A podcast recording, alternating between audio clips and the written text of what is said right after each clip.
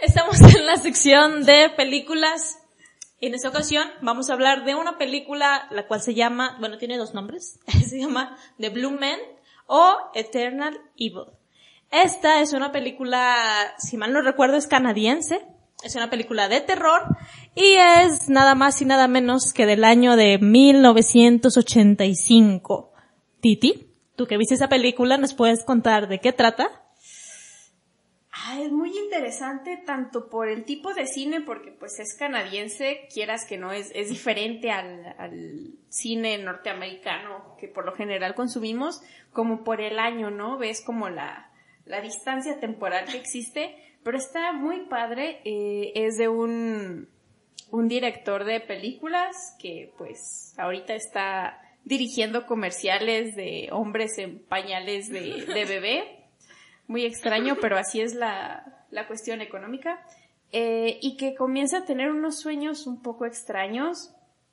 No sabe por qué vienen estos, estos sueños. Se los comenta a sus allegados, a su doctor, a sus amigos. Y ellos no le creen. Es como, ay, pues tus sueños raros, ¿no? X.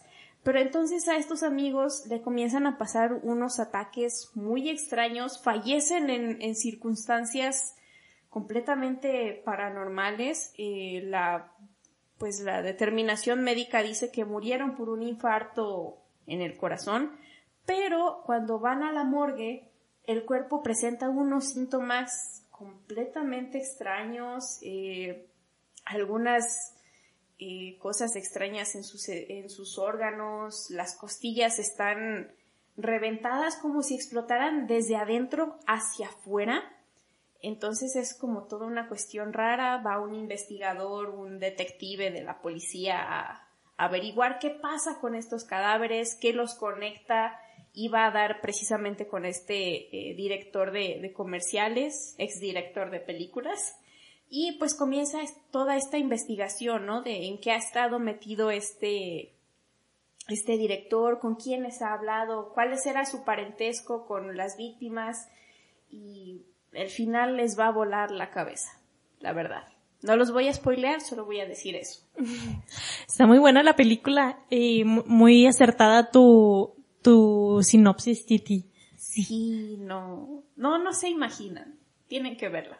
Es muy buena definitivamente. Esta película la pueden encontrar en completa en YouTube. Dura como una hora y veinte, ¿no? Como Dura una poquito. hora veinticinco, cosa ahí más o menos. Sí.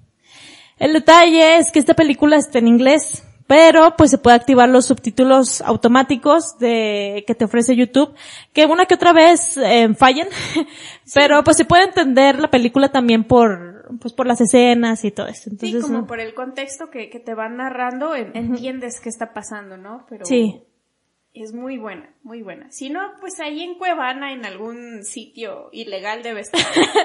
Fíjate que no sé si la encontré en Cuevana. No me acuerdo, porque la busqué, porque yo la estaba buscando en español. Sí, pues. Para, para también decirles en dónde estaba en español, o con subtítulos al menos, este, subtítulos legítimos pero no. Ah, algo que, que, quiero comentar antes de, de continuar y antes de que se me olvide. Por favor, si van a ver esta película, búsquenla en YouTube y véanla.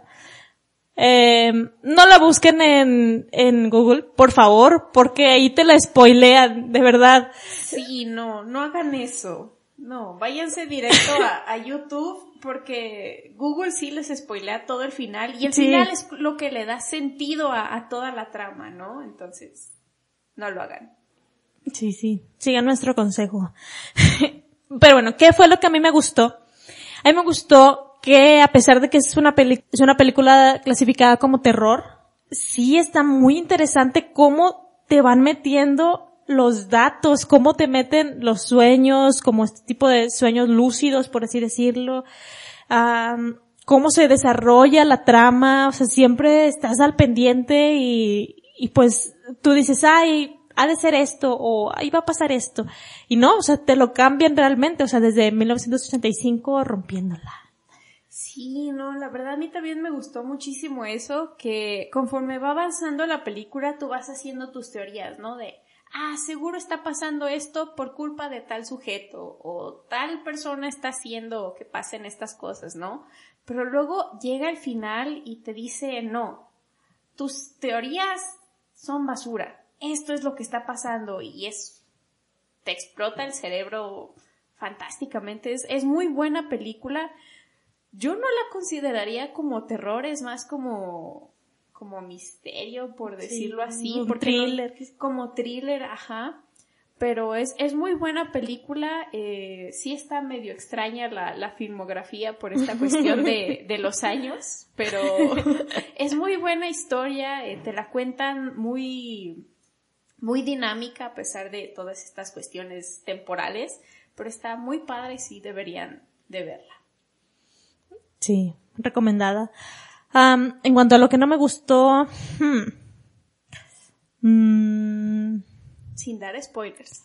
Sí, claro.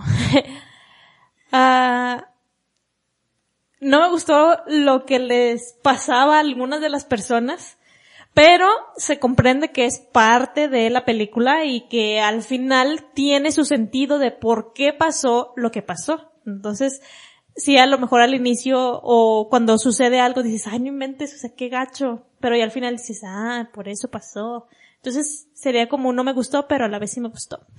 ¿Hay algo que no te gustó a ti?